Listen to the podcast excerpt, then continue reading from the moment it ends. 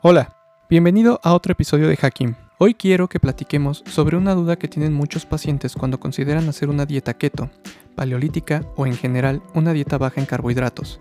La duda es, ¿la dieta keto puede dañar mis riñones y mi presión arterial?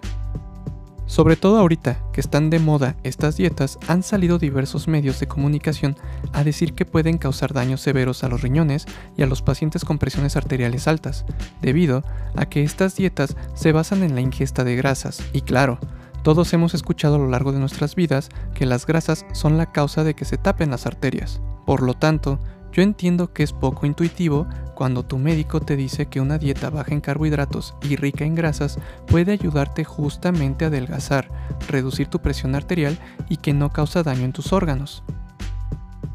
Para poder dar respuesta a esta duda, debemos comprender cómo funcionan las grasas metabólicamente, el filtrado del riñón y sobre todo aclarar pequeños detalles que en mi opinión son los que dificultan el entendimiento.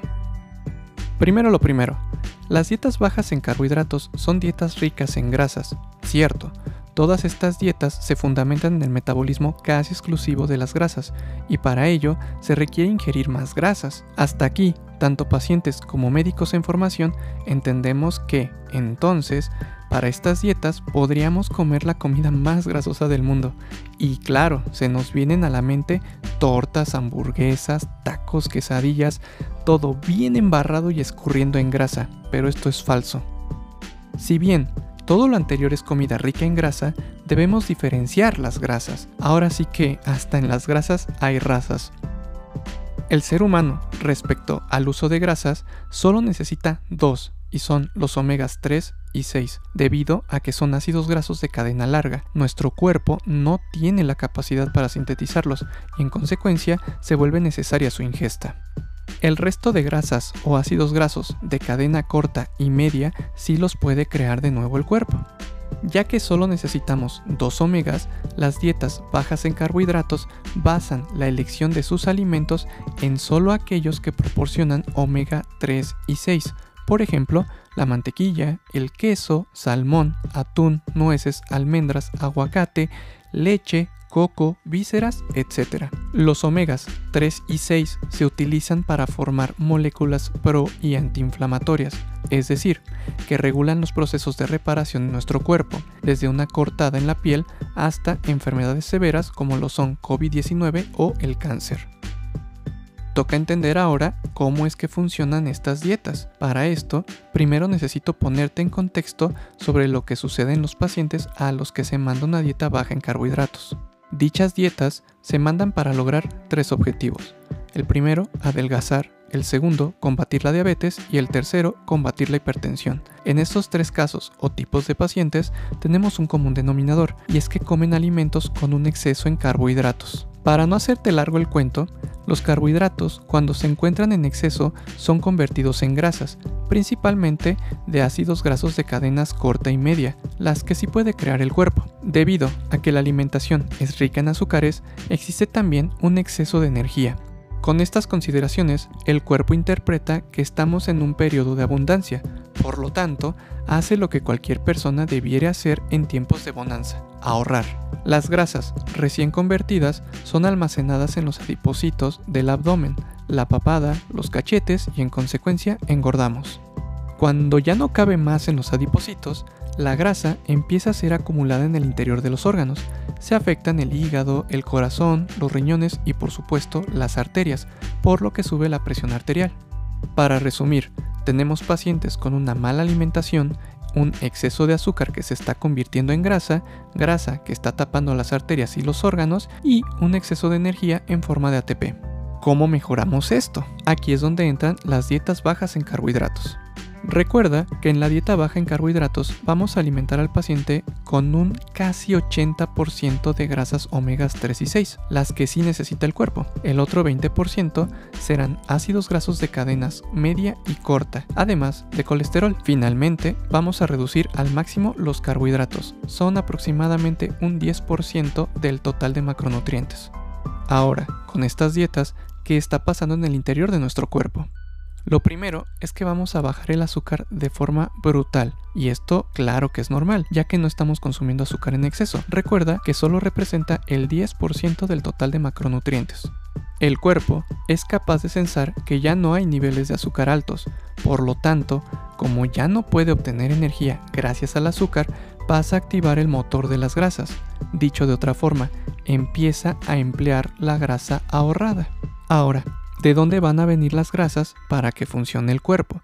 Pues casi en su totalidad provendrá de las reservas almacenadas en los adipocitos y órganos afectados, incluyendo las arterias. Recuerda que los omegas 3 y 6 se utilizan casi exclusivamente para la elaboración de moléculas pro y antiinflamatorias. Al cuerpo realmente no le interesa usarlas para obtener energía. Serán los ácidos grasos de cadenas corta y media almacenadas las que se empleen para conseguir el ATP. En consecuencia, el paciente adelgaza, las arterias se destapan, baja la presión arterial, se reduce la resistencia a la insulina, la diabetes también baja, la hemoglobina glucosilada disminuye y sí, los riñones y el hígado no necesitan filtrar grasas porque se están usando para crear energía, no están en exceso y tampoco necesitan ser desechadas. Por lo tanto, en lugar de lastimar a estos órganos, les estamos ayudando con la dieta baja en carbohidratos. Hasta este punto, algunos de mis pacientes también me han preguntado, bueno, ¿y qué está sucediendo con la fracción de ácidos grasos de cadena media y corta que le estamos dando de comer a nuestros pacientes durante estas dietas? Es decir, ese 20% de grasas que no son omegas 3 y 6. Bueno, la verdad es que este 20% de grasas solo nos está sirviendo para acelerar el proceso de cetosis. La cetosis es la consecuencia directa del metabolismo de las grasas y es así como nosotros podemos saber que el paciente efectivamente está quemando grasas. Por lo tanto, para llevar al paciente más rápido y sostenidamente a quemar la grasa almacenada, le vamos a estimular proporcionándole una parte muy pequeñita de ácidos grasos de cadena media y corta que lo lleven a la cetosis.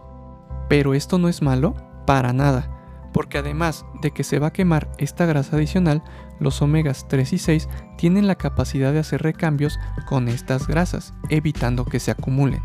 Este proceso me gustaría contártelo en otro episodio con más detalle, pero sí, los omegas 3 y 6 son además un seguro metabólico sobre el funcionamiento de las dietas bajas en carbohidratos, por lo que el paciente queda blindado en todo sentido. Y entonces, ¿por qué hay estudios y médicos que afirman que estas dietas dañan los riñones y el hígado?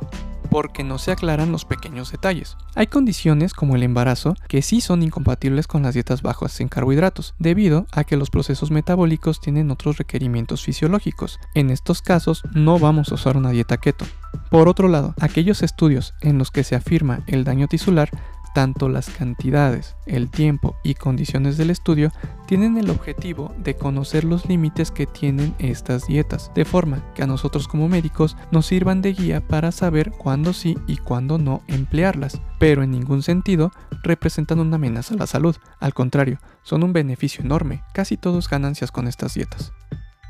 Espero que con esto quede un poco más esclarecido el funcionamiento de las dietas bajas en carbohidratos. Si me dejé algo en el tintero o no te quedó claro, te pido que me lo hagas saber en los comentarios o en mis redes sociales. Recuerda que puedes encontrarme como Dr. Marco Palacios, todo junto en Facebook, Instagram, YouTube, Twitter y TikTok, o en mi página web drmarcopalacios.com, donde estaré feliz de responderte. Sin más, te deseo un lindo día y hasta el próximo episodio.